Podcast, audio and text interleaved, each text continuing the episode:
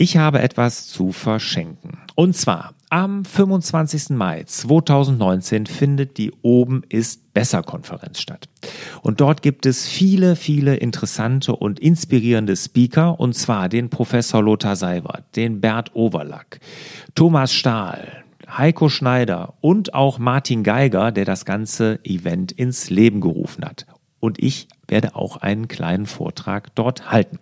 Ja, und das Ganze ist konzipiert für Unternehmer und da ich auch dort sprechen werde, habe ich zehn Freikarten bekommen und die würde ich gerne unter euch verlosen. Also, wenn ihr daran Interesse habt, schreibt eine kurze E-Mail an office@larsbobach.de Betreff oben ist besser.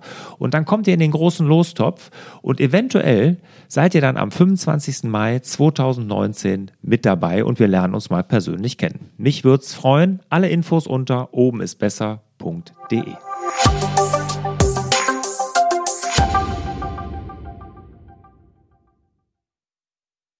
Herzlich willkommen zum Podcast Selbstmanagement Digital. Wir geben Orientierung im digitalen Dschungel, sodass wieder mehr Zeit für die wirklich wichtigen Dinge im Leben bleibt. Mein Name ist Lars Bobach und ich sitze hier zusammen mit der Barbara Fernandes. Hallo Barbara. Hallo lieber Lars. Schön, dass du da bist. Embodiment. Warum ist der Körper das beste Selbstmanagement-Tool? Embodiment habe ich noch nie gehört. Hast du noch nie gehört? Nee. Was, okay. was heißt das? Ja, der Begriff, der zieht gerade in der deutschen und internationalen Wissenschaftssprache als neuer Begriff ein und auch immer wieder zu hören in der Wirtschaft. Ähm, Embodiment, genau übersetzt, heißt Verkörperung, Verleiblichung, ist aber was, was wirklich auf der Strecke bleibt, weil was soll das schon bedeuten, Verkörperung? Embodiment kommt aus der Psychologie, aus der neueren Kognitionswissenschaft und es geht eigentlich um die Aussage, dass nicht nur die Psyche auf den Körper wirkt, also bin ich niedergeschlagen, lasse ich die Schultern hängen, mhm. sondern auch der Körper auf die Psyche wirkt, mhm.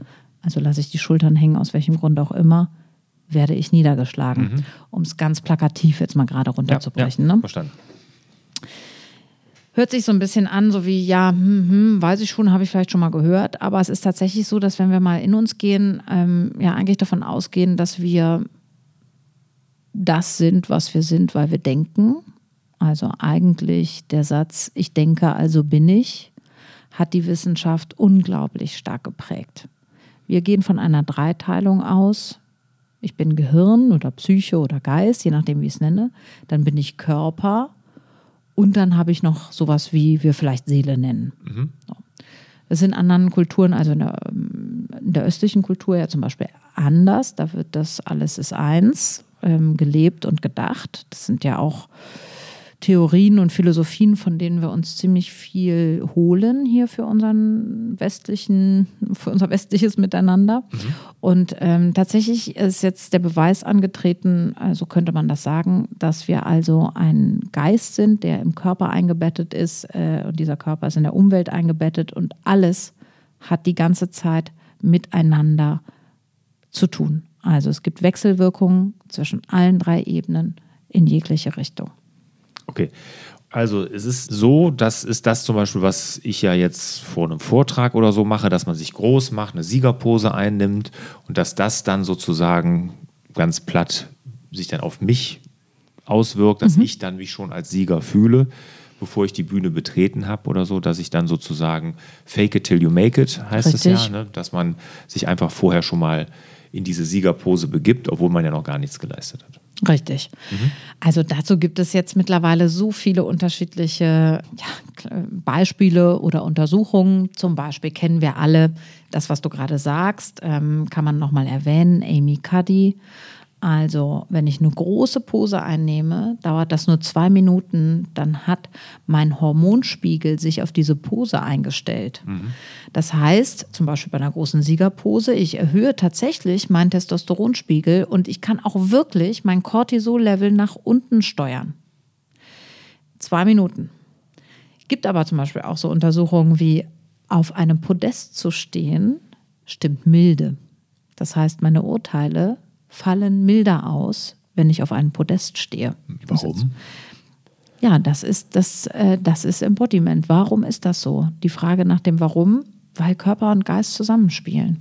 Ja, aber was hat der Körper auf einem Podest mit meiner milden Stimmung zu tun? Das kann ich dir nicht erklären. Das ist sozusagen vielleicht dieser Blick auf etwas drauf, aus dieser leichten Vogelperspektive, stimmt das Urteil Ah, okay. milder. Mhm.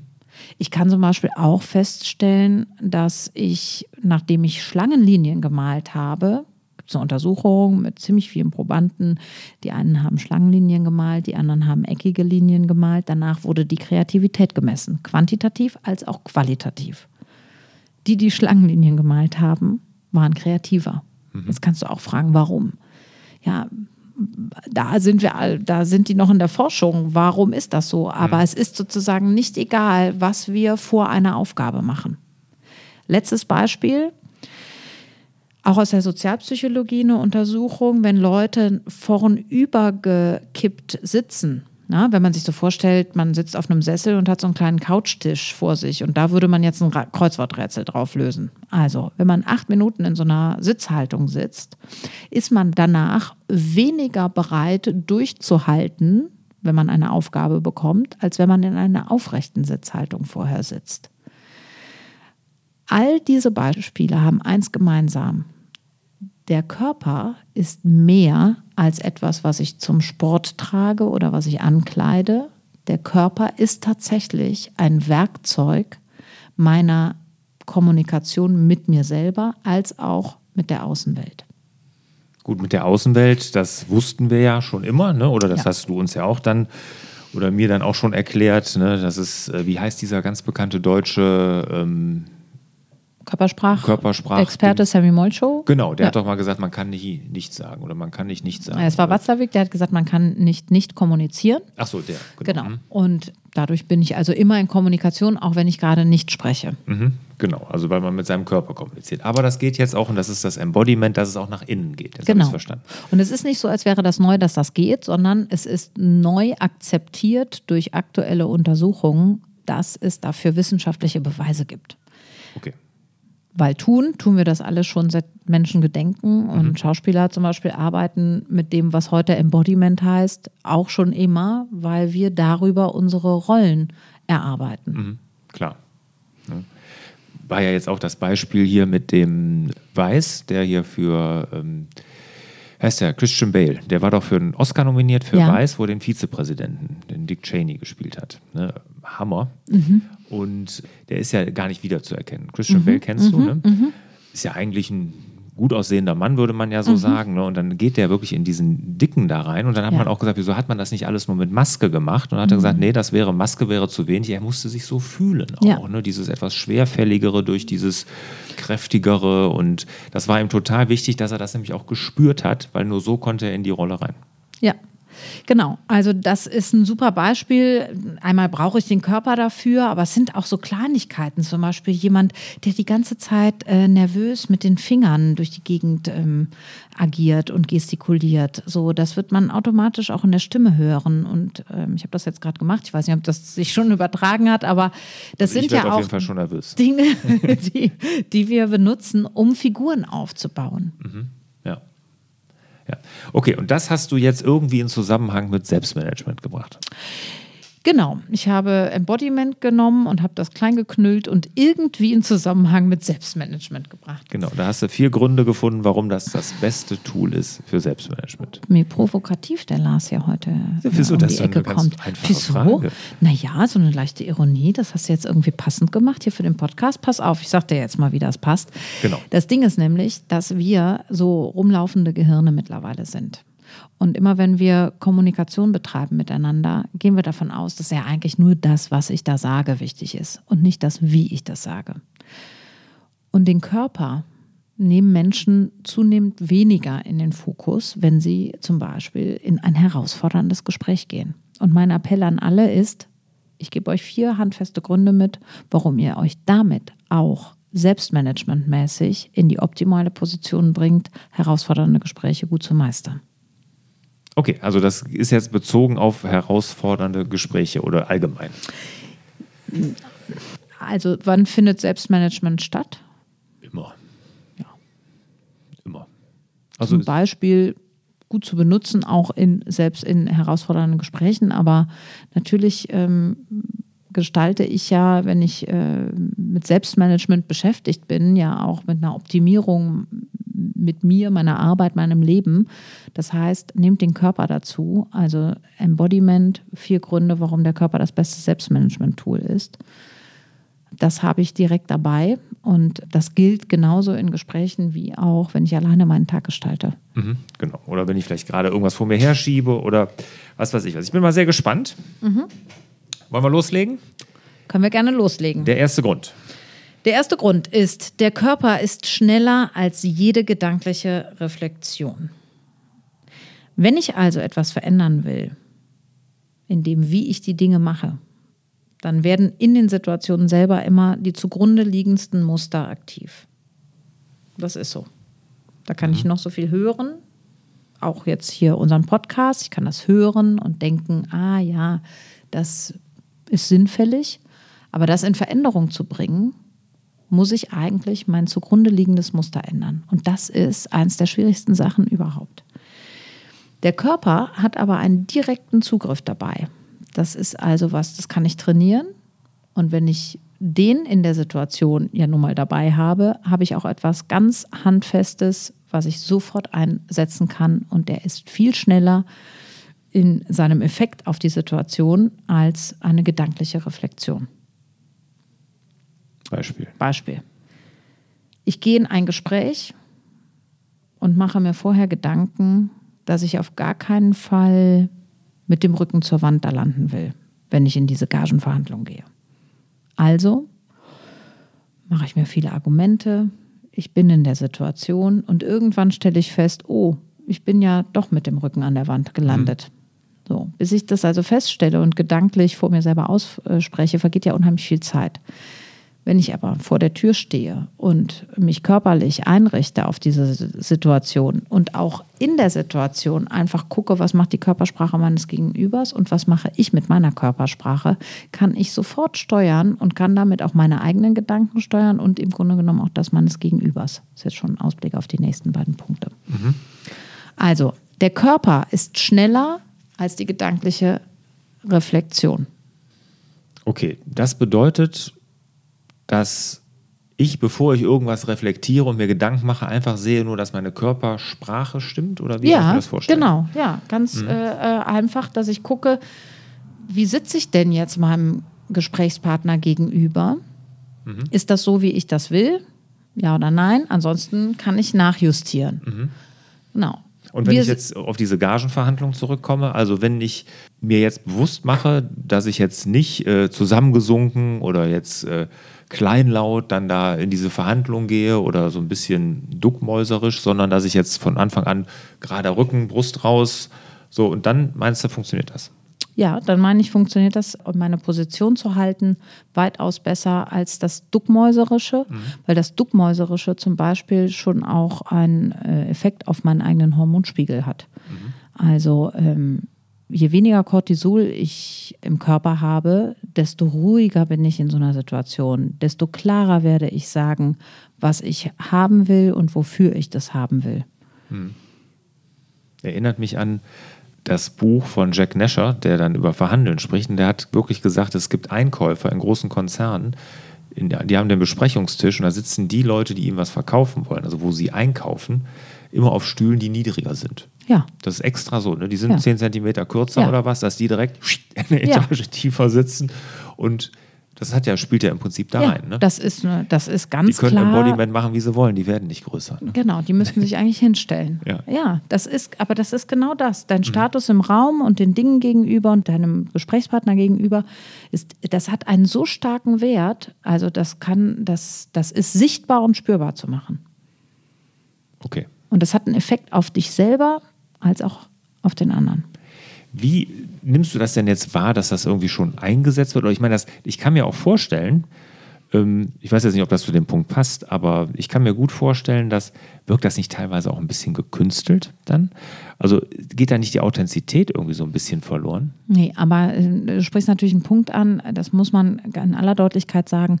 Das ist was, das hat eine gute und eine schlechte Nachricht. Das musst du trainieren. Also das Gute daran ist, es ist trainierbar. Mhm. Wirklich antrainierbar. Du musst Ja, es üben. Wirkt es dann noch authentisch, Ja. wenn ich jetzt.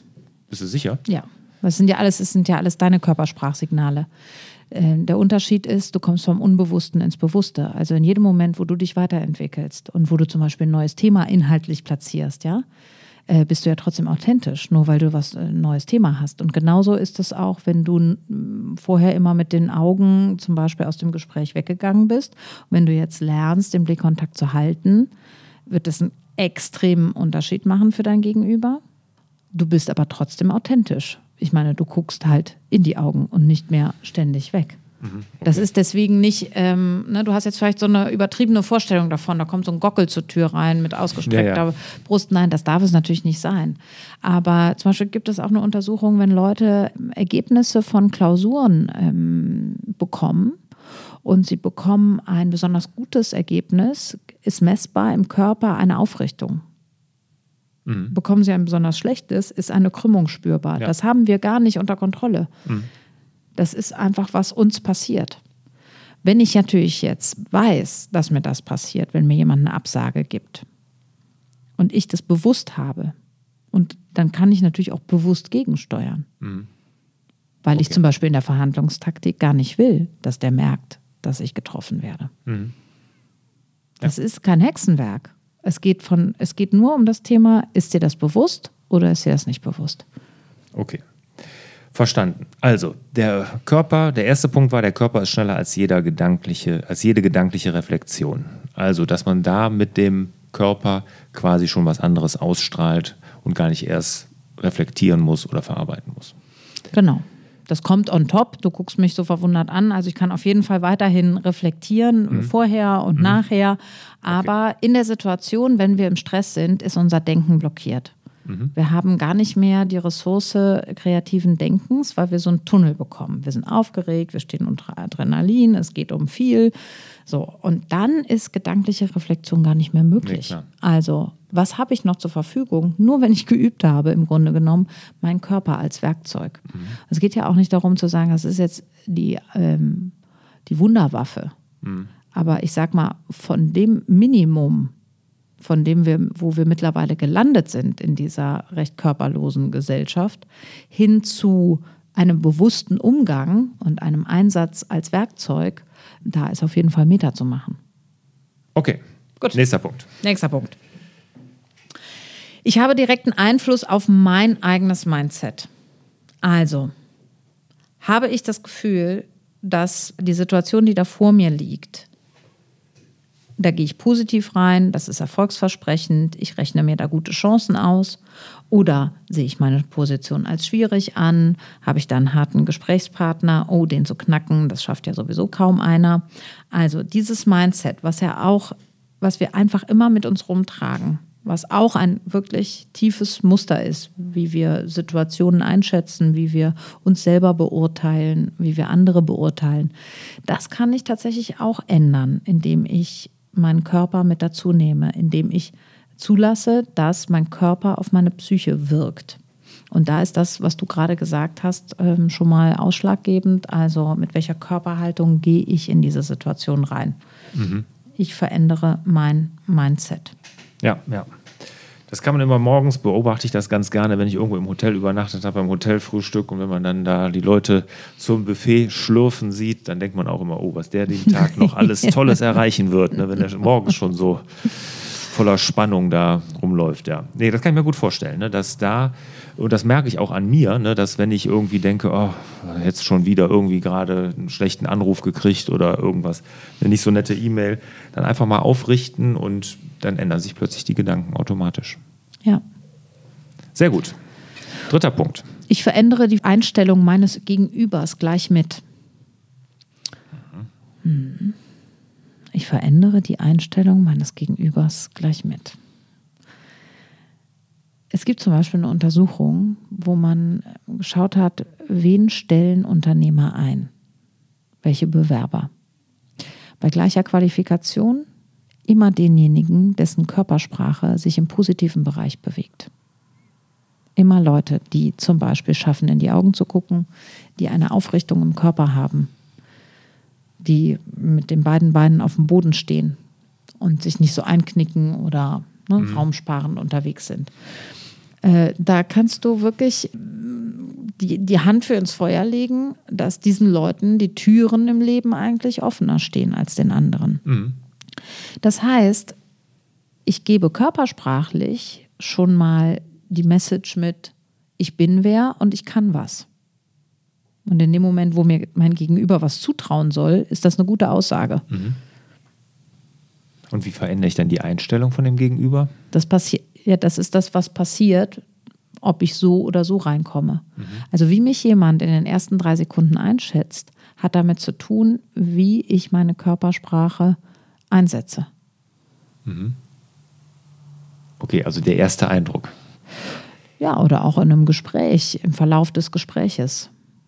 Also die Einstellung meines Gegenübers mir gegenüber. Welche Einstellung du mir gegenüber hast in der Situation, hat damit zu tun, wie ich körpersprachlich agiere.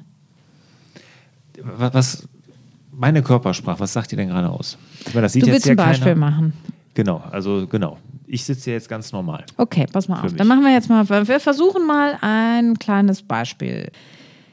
Ich werde dich jetzt fragen, was du für Urlaube dieses Jahr geplant hast, okay? Sehr gerne. Gut, dann sag doch mal in ein paar Sätzen, äh, was hast du dieses Jahr für Urlaubspläne? Jede Menge. Okay, was machst du denn zum Beispiel? Ich fahre nach Italien, ich fahre nach Österreich. Okay, kannst du ein bisschen, kannst du, also es wäre schön, wenn du so drei bis fünf ganze Sätze sagen würdest, sonst können wir äh, die Übung gleich nicht äh, verändern. Also so. sag, sag ruhig mal drei bis fünf Sätze zum Thema Urlaub 2019, Lars Bobach und bitte. Also ich fahre nach Österreich, fahre nach Kärnten, gehe da wandern, mit dem Radfahren, fahre das mit meiner Frau. Wir werden dieses Jahr, glaube ich, das erste Mal Urlaub alleine machen, längere Zeit, weil auch unsere jüngste Tochter nicht mehr mitkommen möchte, weil die jetzt auch alleine in Urlaub fahren wird. Da freuen wir uns sehr drauf. Also freue ich mich auf jeden Fall sehr drauf. Okay, gut. War das Sätze Super, genug? das waren jetzt Sätze genug. Jetzt machst du die äh, Übung bitte nochmal und deine Aufgabe ist, äh, also immer wieder aus dem Blickkontakt nach unten zu gucken dabei. Was anderes hast du nicht. Mir das Gleiche nochmal sagen. Mhm. Und du kannst mal deine Hände noch so, ähm, so in den Schoß legen. Also die Hände in den Schoß legen und nach unten gucken. Und immer wieder aus dem Blickkontakt mit mir rausgehen und nach unten gucken. Und jetzt erzählst du das Gleiche nochmal. Und ich hatte gerade die ganze Zeit Blickkontakt mit dir. Am Anfang nicht, aber dann hast du dich hochgeredet sozusagen. Am Anfang warst du ein bisschen unsicher und dann hast du aber Festigkeit gefunden in deiner Geschichte über auch, äh, das hat sich gleich wieder gespiegelt in deinem Blick, weil dann hast du mich ab der Hälfte der Geschichte hast du mich angeguckt und vorher warst du ausweichend mit deinem Blicken. Jetzt versuche ich dich mal in diese ausweichende Blicksituation bewusst reinzubringen und ich, wir schauen mal, wie sich diese Geschichte verändert. Das ist jetzt ein absolutes Experiment. Wir haben das Ja. übrigens vorher nicht besprochen, Nee, ne? Also nee, für alle Hörer. Ja, also ich, Ähm, ist jetzt echt eine Herausforderung. Hört mal Ja. genau zu. Du Ja. musst mich immer wieder zwischendurch angucken und dann nach unten. ich, ich muss dich angucken. du musst dich zwischendurch ja, immer wieder den Okay. Blick suchen und dann nach unten. Alles klar. Also ich war dieses Jahr das erste Mal sehr wahrscheinlich meiner Frau alleine in Urlaub, weil unsere äh, Tochter jetzt ja ähm, 16 ist, die jüngste, und die will jetzt auch mal alleine wegfahren. Und wir fahren dann nach Österreich, wandern, ähm, äh, Radfahren. Also ich muss mich jetzt total darauf konzentrieren, wie ich hier, dass ich nach unten gucke. Das war jetzt nicht richtig, sehr wahrscheinlich. Doch, Genau. äh, du hast den Faden nicht verloren, weil du, also das hat damit zu tun, dass du aus dem Blickkontakt gegangen bist und nach unten geguckt hast, dass du deinen Faden verlierst. Und Mhm. vielleicht machst du es nochmal? Dann, Oh. nee, okay. Nee, warum? Äh, weil ich weiß nicht, ob die Hörer das so schnell mitbekommen haben, aber du hast angefangen, im zu sagen. Mhm. Das hast du vorher nicht. Nee? Zum Beispiel ist unser Blick mit unserem Sprachzentrum ganz stark verbunden. Das heißt, für alle, die in Gesprächssituationen mit dem Blick nach unten ausweichen, werden Schwierigkeiten haben, auf den Punkt zu kommen. Und ich kann mir dadurch helfen, indem ich mich zwinge, zu fokussieren, auch mit dem Blick, weil ich dann besser auf den Punkt komme. Okay, das ist auch Embodiment. Ja. Gut, eindrucksvoll bewiesen, weil ich habe ja den Faden verloren. Gut. Lars, ich höre raus, du bist jetzt noch nicht so ganz begeistert oder überzeugt. Ja gut, wenn ich hier als Versuchskaninchen herhalten muss, aber Ja. nee, begeistert. Ich kann das natürlich auch machen, aber mir würde man dann ja wahrscheinlich unterstellen, ich mache es extra. Ja, nee, aber nee, überzeugt bin ich, schon- also überzeugt mich total. Ah, okay. Ja. ja. das ist jetzt vielleicht ein bisschen unangenehm gewesen, aber es ist sehr interessant. Versuch das doch mal mit deiner Frau, einfach so als Spielchen oder mit deiner Tochter. Zum Beispiel, wenn deine Tochter oder einer deiner Kinder eine, Be eine Bewerbungssituation hat und ihr übt das zu Hause und sie steht im Raum und sagt, was sie bis jetzt schon gemacht hat oder warum sie diesen Job haben will. Und dann sagst du, und jetzt versuch mal mit dem Blick immer nach unten auszuweichen. Und dann mhm. wieder dich anzugucken.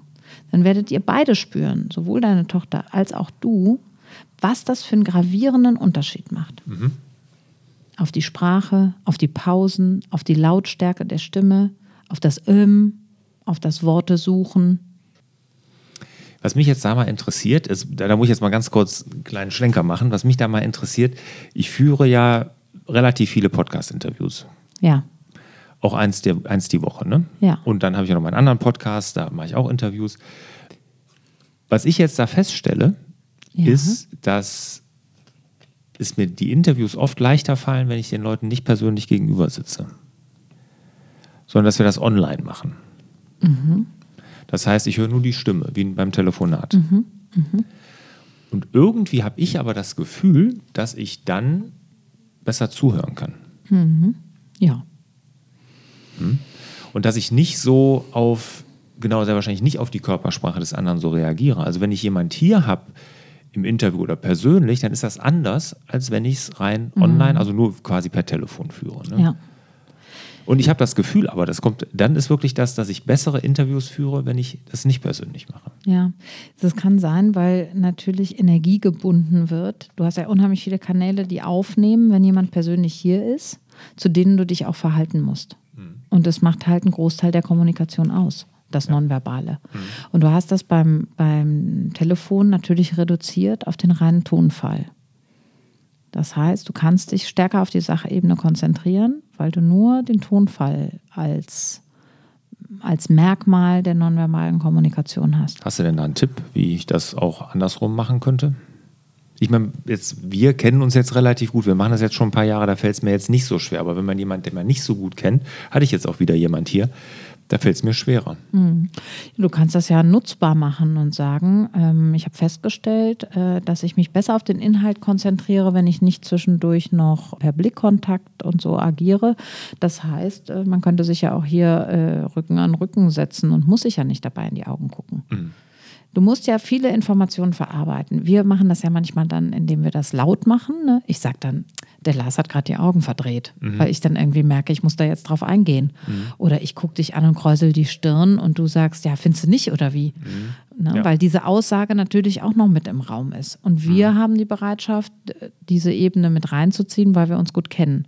Mit jemand anders bist du ja auch noch Gastgeber hier, fühlt er sich wohl, mhm. findet ja, er ja. das eigenartig. Das, das spricht dann auch noch stärker auf eigene Unsicherheiten an. Mhm. Aha, wie findet er das jetzt hier? Das muss man die ganze Zeit irgendwie auch noch abtasten.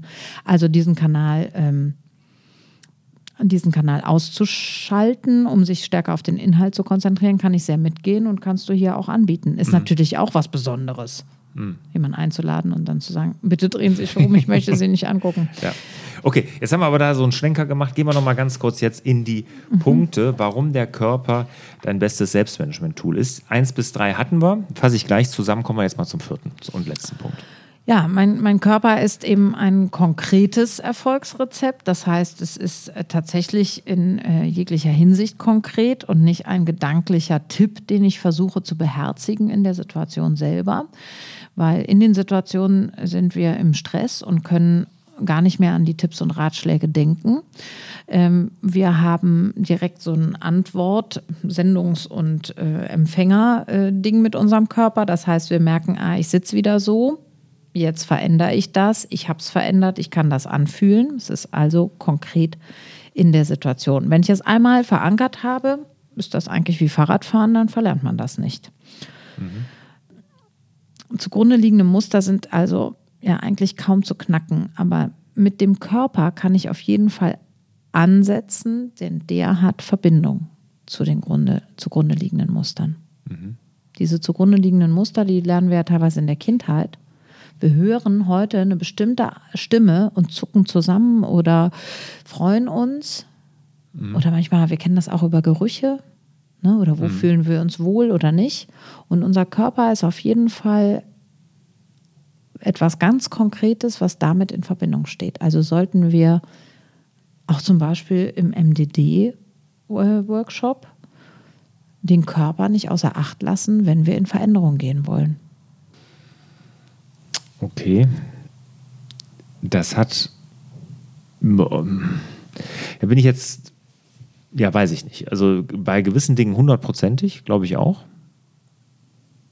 Bei allen Sachen weiß ich gar nicht, ob da der Körper so einen Einfluss hat. Also Umwelt, Körper und Geist stehen die ganze Zeit im Austausch. Was im Fokus steht, ist natürlich situationsabhängig. Und wenn du gerade ein Board betippst, musst du das nicht tanzen tun, mhm. schon klar. Mhm. Aber wenn du was an deiner Grundhaltung, zum Beispiel deiner Arbeit gegenüber, tun willst, ist gut, das nicht körperlos zu tun. Mhm. Okay, aber wenn du jetzt zum Beispiel, ich sag mal, du merkst, deine, die Beziehung zu deiner Frau, zu deinem Ehepartner, ist nicht mehr so, wie sie sein sollte. Man hat sich ein Stück weit entfernt voneinander. Ja. Wie kann ich das denn mit Körpersprache kitten? Also wir senden viele körpersprachliche Signale äh, aus. Zum Beispiel kann ich mich mal fragen, wann ich das letzte Mal aktiv zugehört habe. Zum aktiv zuhören gehört tatsächlich auch Blickkontakt und das wiederholen, was mein Partner gerade gesagt hat. Wer so, das geht jetzt in die verbale Richtung schon. Mhm. Aber einfach signalisieren, ich höre dir zu, ich schaue dich dabei an und ich mhm. drehe mich nicht weg, mache den Kühlschrank auf und nehme mir da gerade ein Bier raus oder so. Mhm. Also zu fragen, ne, das mhm. ist ja, da fängt es ja schon mit an. Ja, Wie war ja. dein Tag? Mhm. Und währenddessen tue ich meine Geräte an die Ladestation. Mhm. Ja. Ist das Signal, interessiert mich eigentlich ein Scheiß. Mhm. Aber ich habe der Höflichkeit halber gefragt. Also wenn wir eine Frage stellen, dann auch visuell mit dem mhm. Blick dranbleiben und jemandem das Gefühl geben, es interessiert mich. Einmal verbal nachgefragt, wird der Abend sich wahrscheinlich anders gestalten als sonst. Ich sehe schon, du kriegst überall die Kurve hin zum Embodiment, zur Körpersprache. Finde ich auch gut und ähm, also mich hast du da auf jeden Fall überzeugt. Also da bin ich mir sicher, dass das genauso funktioniert. Und ich glaube, da kann jeder mal in sich fühlen oder mal eine Situation sich überlegen, wo er das hätte gut einsetzen können. Sei es jetzt beim wirklich Bewerbungsgespräch, bei einer schwierigen Verhandlung, einem Mitarbeitergespräch oder auch im Privaten. Ne? Und was du jetzt sagst, oder mit den Kindern. Ne? Wie, wie präsent bin ich? Ne? Was strahlt mein Körper die Präsenz aus, wenn ich mit meinen Kindern mich beschäftige oder mit meiner Frau halt ne? oder meinem Ehepartner? Also jetzt nochmal zum Thema Frau und Ehepartner. Flirten tun wir zu 99 Prozent mit dem Körper. Ein Flirt ist immer eine körpersprachliche Aussage. Lars und ich sitzen jetzt hier und klimpern uns an. Ja, also ich meine, das ist auf jeden Fall ein körpersprachliches, eine körpersprachliche Aussage. Okay. Ich fasse mal zusammen. also, Vier Gründe, warum der Körper das beste Selbstmanagement-Tool ist.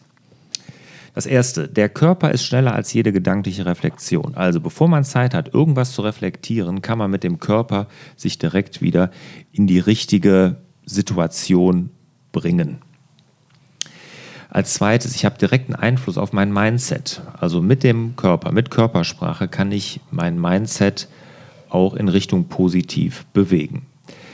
Das dritte ist, ich verändere die Einstellung meines Gegenübers gleich mit. Also auch meine Körpersprache hat damit zu tun, wie mein Gegenüber mich sieht und auch mich annimmt. Und als viertes dann, der Körper ist ein konkretes Erfolgsrezept, weil viele Muster, die wir uns angeeignet haben, die kann man gar nicht einfach aufbrechen, aber mit der Körpersprache ist es am einfachsten. Oder mit dem Körper habe ich Zugriff zumindest. Mit dem Körper hast du Zugriff. Habe ich das so befriedigend zusammengefasst? Hast du sehr schön gemacht. Vielen Dank dafür, Lars. Ja, ich ja. habe noch eine Frage an dich. Gib uns noch zum Abschluss noch mal einen Grund, warum sich jeder mit Embodiment beschäftigen sollte, wenn er jetzt noch nicht überzeugt ist. Ähm, unser Leben findet im Miteinander und in Kommunikation statt. Auch Arbeit ist ein Großteil Kommunikation. Und wer hier bewusster und aktiver agieren möchte, sollte sich seinem Körper auf eine Art widmen, die mehr ist als Sport. Also der Körper ist ein Instrument, ein mächtiges Werkzeug. Das Abschlusszitat kommt diesmal aus China. Sag du mir's, so vergesse ich es. Zeigst du es mir, so merke ich es mir. Und lässt du mich teilhaben, so verstehe ich es. In diesem Sinne wünschen wir euch wieder mehr Zeit für die wirklich wichtigen Dinge im Leben.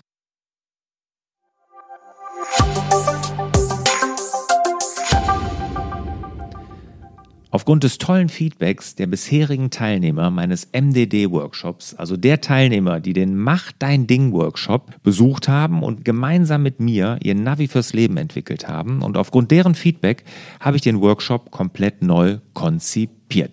Es ist sozusagen der MDD-Workshop 2.0 entstanden. In dem Zusammenhang habe ich das ganze Pricing-Modell auch nochmal über arbeitet. Und es gibt zum Beispiel ein Preismodell, wo die Akademie, die Teilnahme an meiner Online-Akademie direkt enthalten ist. Oder ein Preismodell, wo es auch persönliche Coachings, Videocoachings einmal pro Quartal mit mir persönlich gibt. Ja, alles das findet ihr unter larsbobach.de-mdd und es gibt dieses Jahr nur noch zwei Termine. Ja, also nur noch zwei Termine für den MDD-Workshop. Also wenn ihr daran teilnehmen wollt, dann meldet ihr euch am besten direkt an. Alle Infos wie immer unter larsbobach.de-mdd.